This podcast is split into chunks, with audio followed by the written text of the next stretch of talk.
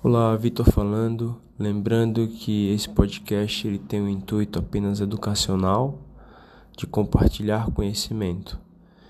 Ele não deve ser levado ao pé da letra para prescrição, para conduta médica.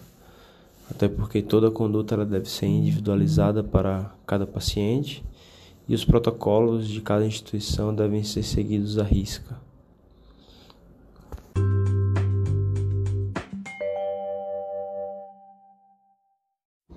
Hoje nós vamos falar um pouco, fazer uma revisão sobre fibrilação atrial. Nesse primeiro episódio dessa série, nós vamos falar sobre a fisiopatologia, sobre o diagnóstico dessa arritmia tão importante comum na prática clínica.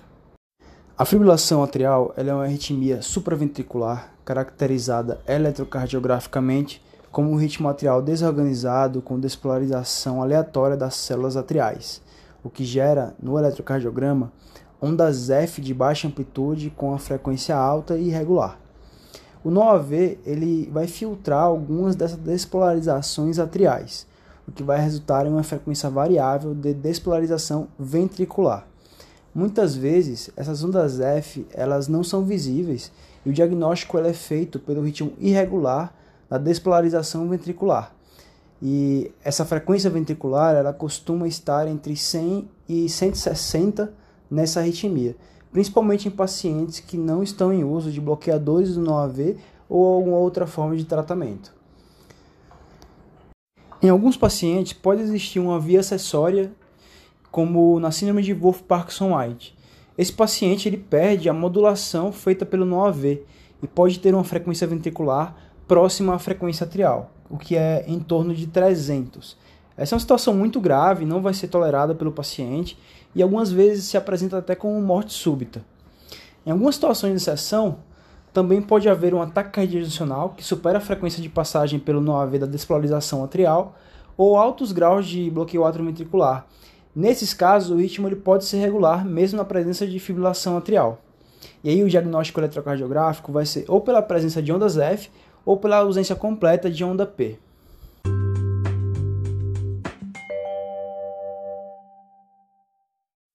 A fibrilação atrial ela é classificada com relação ao tempo de aparecimento e de persistência da arritmia. No caso de uma fibrilação atrial paroxística, essa, esse episódio de fibrilação atrial ele dura menos de 7 dias a cada crise. No caso da fibrilação atrial persistente, esse episódio ele durará mais do que 7 dias. Na persistente e duradoura, esse episódio ele dura mais que um ano. E na FA permanente, esse episódio ele está durando mais que um ano e não há uma, um objetivo, não, se não está se perseguindo mais o controle de ritmo. Esse, o ritmo de fibrilação atrial ele é aceito tanto pelo médico do paciente como pelo próprio paciente. Os diferentes tipos de fibrilação atrial com relação ao tempo de apresentação, eles têm um prognóstico e características eletrofisiológicas muito diferentes. Quanto mais tempo o paciente fica em fibrilação atrial, mais remodelamento atrial e fibrose o paciente vai ter no átrio, o que perpetua a própria arritmia e vai tornando cada vez mais difícil a reversão ao ritmo sinusal. Além disso, quanto mais doente é o coração, mais resistente é a fibrilação atrial, pois a cardiopatia estrutural tende a gerar novos focos de desorganização atrial e os focos geralmente eles vão se concentrar não só no átrio esquerdo, ao redor das veias pulmonares, como acontece em pacientes que estão iniciando o curso clínico da doença, mas sim em todo o átrio, o que vai causar grande refratariedade às tentativas de, resta de restaurar o ritmo sinusal.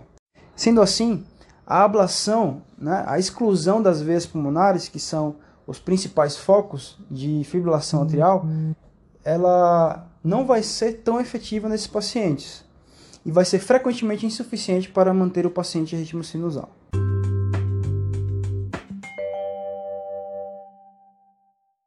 A maioria dos pacientes com fibrilação atrial, eles têm hipertensão ou alguma outra cardiopatia.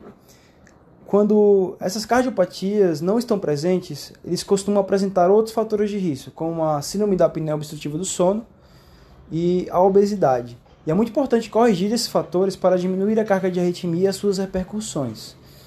Outras causas reversíveis também são frequentes, como hipertireoidismo, abuso de álcool e drogas na Holiday Heart Syndrome, as miopericardites, embolia pulmonar, isquemia e cirurgias torácicas. É muito comum, após o estresse cirúrgico, de abertura do tórax e manipulação do coração, a inflamação causar uma, um episódio de fibrilação atrial, geralmente nas primeiras 48 horas. Com relação ao quadro clínico da fibrilação atrial, ele vai desde a ausência de sintomas até a instabilidade clínica e hemodinâmica com necessidade imediata de cardioversão. O paciente ele pode se apresentar com palpitações, fadiga, espineia, dor torácica, lipotímia e síncope. Lembrando que 25% desses pacientes são assintomáticos, geralmente pacientes com FA persistente ou idosos. Entretanto, é muito importante tomar cuidado ao rotular o paciente como assintomático, porque muitas vezes nem ele, nem ele percebe o declínio funcional. Então é necessário uma anamnese detalhada, perguntar ao paciente como que era antes do início da fibrilação atrial, se ele tinha uma capacidade funcional melhor, e aí ver com o paciente o risco-benefício de perseguir um controle de ritmo, mesmo que os sintomas sejam não sejam tão flagrantes. Lembrando que o controle de ritmo com relação à estratégia de controle de frequência, que vai ser mais discutida no episódio sobre tratamento, ele não altera mortalidade ou eventos tromboembólicos, mas sim altera a qualidade de vida. Então é importante ver a qualidade de vida e a expectativa do paciente com relação ao exercício físico e capacidade funcional. Síncope é muito raro de acontecer e geralmente acontece porque após a reversão espontânea da FA, é, pode haver uma pausa sinusal prolongada, principalmente em pacientes com doença do nó sinusal, o que caracterizaria uma síndrome Bagitac. E os pacientes eles não vão sincopar por causa da FA. Geralmente a FA ela é bem tolerada mas a pausa sinusal que vem após a reversão espontânea pode sim causar a perda transitória da consciência. Pacientes assintomáticos eles podem ter como primeira manifestação um evento tromboembólico. E com relação ao exame físico, o paciente ele vai apresentar pulso irregular, dissociação pré-córdio-radial, diferença de ausculta da primeira bulha né, no pré-córdio com relação à palpação do pulso radial, e essa primeira bulha ela vai ter intensidade variável, pois a cada ciclo cardíaco o paciente vai ter um débito cardíaco diferente. Para confirmação do diagnóstico de FA, o exame básico é um ECG, mas o eletrocardiograma ele vai fazer esse diagnóstico apenas na crise de fibrilação atrial. Se o paciente ele chegar assintomático, contando a história de crises prévias, o ECG ele não vai ter utilidade diagnóstica, a não ser para identificar alguma cardiopatia estrutural que aumente aí a chance de o paciente desenvolver FA. Para flagrar o episódio em si, se o paciente ele tem sintomas diários, um Holter de 24 horas ele vai ter um alto valor preditivo positivo. Entretanto, se o paciente ele tem sintomas semanais ou mais esporádicos, ele vai precisar de um monitor de eventos mais duradouro, mais com, que monitore os eventos de forma mais prolongada, geralmente aí duas a quatro semanas. Um exemplo é o Loop Recorder. É importante também buscar na anamnese e no exame físico do paciente fatores corrigíveis. Um caso clássico é o paciente do sexo feminino que chega com bócio, provavelmente secundário a doença de Graves, que pode ser sim um desencadeante de arritmias supraventriculares. Todo paciente com fibrilação atrial ele deve prosseguir a dosagem laboratorial da função renal, da função hepática, dos eletrólitos. Primeiro porque alterações nesses exames laboratoriais podem desencadear crises, mas também porque serão importantes como valor basal se for necessário a administração de farmacoterapia.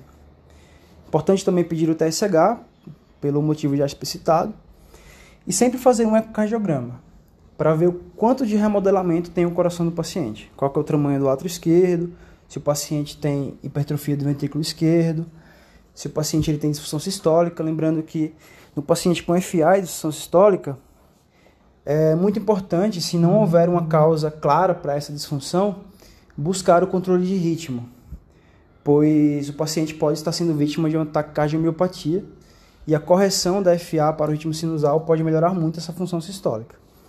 Presença de doença valvar também é importantíssima.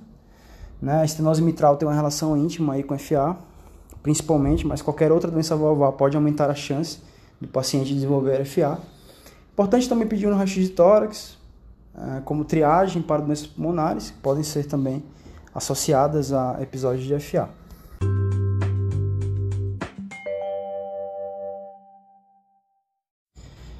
Com relação a esse primeiro episódio sobre introdução, quadro clínico da fibrilação atrial, nós ficamos por aqui e será discutido no próximo episódio o tratamento da fibrilação atrial e seus pormenores.